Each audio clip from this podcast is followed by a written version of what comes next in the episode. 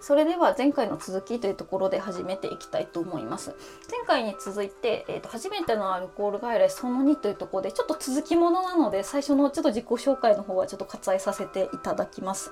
はい、で、えーと、前回その話でアルコール外来にて一通り話をして問診をしてっていうところでで終わった後に30分ぐらいかかったんですかね。で終わった後に先生に言われたのが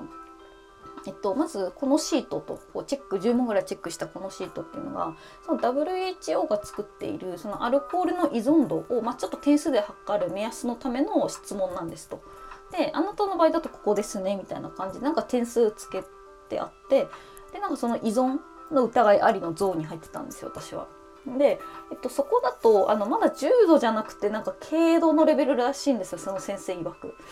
でであとはそのなんか生まれてから今までのこととかを全部話してもらったのはっ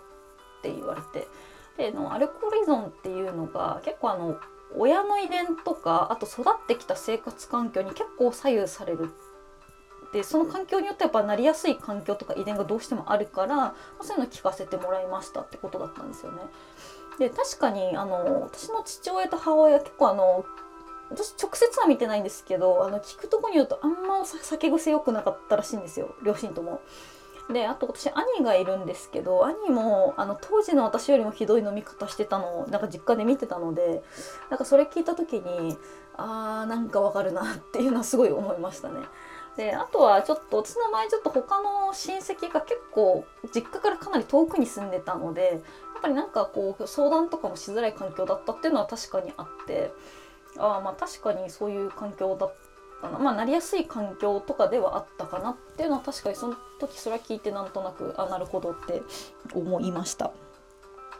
であと先生に言われたのがなんかあのその時に私初めてそのダブル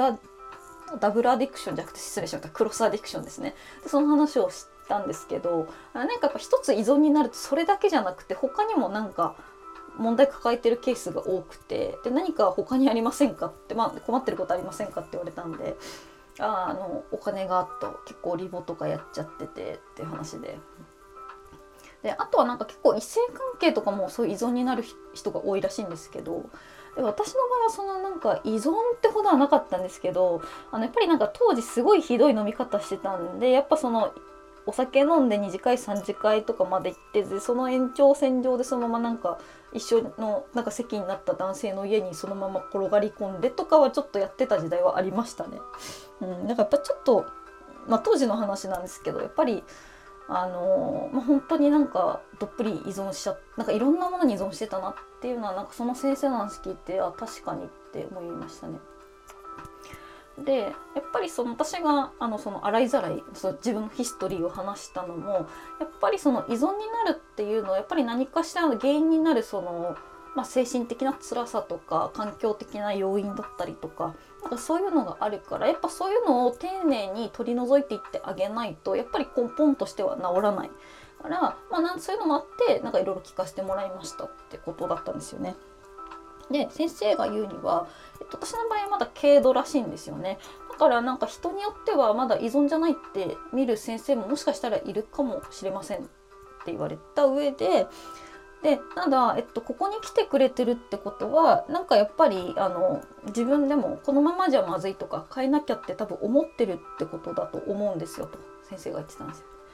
でで特にあのあなたの場合女性なのでなんかやっぱりこの先なんかそうもっとひどい飲み方してなんか危険な犯罪とかに巻き込まれちゃったりとかしたらやっぱり何かあってからじゃ遅いし多分このままこれを放置しちゃうともっと悪い方向に絶対行っちゃうからって。でやっぱりここに今日来てくれたってことだからやっぱりもう一回お酒飲めて飲むのやめてちょっとちゃんとこう向き合っていきませんか？みたいな感じで言われたんですよね。でその先生もなんか別にすごい優しく諭すわけでもなくなんか別に怒るわけでもなくなんかその事実を淡々と話してるって感じだったんですよね。でもかといって事実を本当に淡々と話すだけだったんでなんか考えを押し付けたりとかそういうのは特になくってところだったんでなんかすごい私の中で先生のその一言一言がなんかすごいスースーって体の中にこう頭の中に入っていくような感じでなんかその先生の言ってることがすごく素直に受け止められたんですよね当時は。う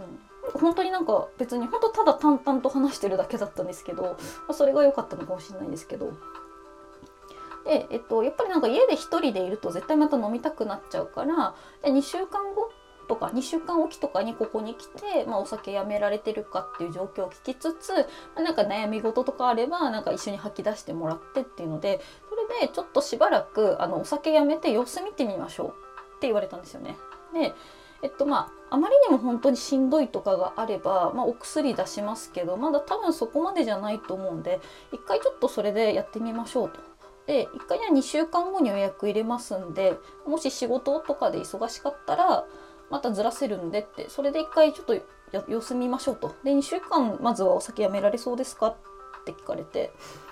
でもなんかその段階でもう飲まなくなってから1週間ぐらい経ってたんでまあ別にそんなに大丈夫かなと思ってあ大丈夫です。じゃあとりあえずそれで。って感じでその日は帰りました。はい。でトータルで1時間ぐらいですかねかかったのが。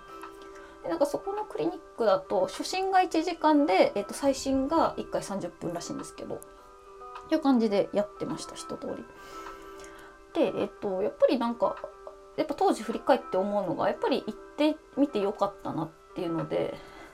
ぱりなんかもしちょっとこれ聞いてくださってる方の中にも、まあ、アルコールなり他の依存なりあのもしかしたらあの精神的に辛さとか抱えてたりとかもあるかもしれないんですけどあのやっぱりなんか一回とりあえず行ってみるっていうのもありかと思います。やっぱ保険もある程度効くのであの例えばべらぼうに何枚も取られるとかでもないのでまずは一回行ってみて、まあ、何もなければないでいいですし少なくとも私が思ったのはやっぱ一人で悩んでるよりもやっぱ全体全然良くて私はそれこそアルアルコール外来行く前っていうのはなんかあのいろいろお酒飲んでやらかしちゃったりとか無茶したりっていうのが重なってたんでなんか本当自分ってダメな人間なんだなってあのお酒を頼らないとやっていけないっていうまあお酒が好きでお酒飲んでて楽しいんですっていうのを盾にして、まあ、本当はお酒を飲まないと生きていけないそういうなんか弱くてダメな人間なんだってずっと責めてたんですよねそこまで何年も何年もずっと。でただあの、まあ、その依存とは言われ、まあ、依存というか病気というか、まあ、そういうところではあるんですけどやっぱりなんか、まあ、正常ではないかもしれないんですけどなんか別に自分自身がダメな人間とかじゃなくてやっぱ一つのそういう依存症とか病気なんだって思えたらなんかちょっと楽になったんですよ私の場合は。だからやっぱり少なくともあのまあ、一人で行って自分自身を責めてしまってでまた悪循環でお酒飲んだりとか他の依存物に走ったりとかそれよりはやっぱり全然あのそういうとこ行ってみた方が全然いいなって思いましたやっぱり。であとはやっぱりなんか思ってたよりもなんか、まあ、これ私の先入観とか偏見かもしれないんですけどそうなんか結構アルコール外来怖いみたいななんかあのアルコールいっぱい飲んでる人が集まりだみたいなあったんですけどなんか全然普通でなんか見た目もなんら普通のクリニックと変わらないんでなんか全然普通でしたね。まあでもただやっぱりなんか開けて最初お酒臭かったのはちょっと自分でも驚きっていうかまあああみたいな衝撃が起きたんですけどまあでもそのぐらいだし全然なんか普通のまあ怪我した時に行くような病院と、まあ、何ら変わりなかったんでやっぱなんか行ってよかったかなって思います。はいという形でちょっと2回にわたって初めてのアルコール外来というところで話していきました。でちょっと次回からそのお酒をやめてどんな感じにこう移っていったかっていうところを詳しく掘り下げて話していきたいと思います。はいえっと、それでは2回にわたって、えっと、こちら聞いていただきましてありがとうございました。それでは失礼します。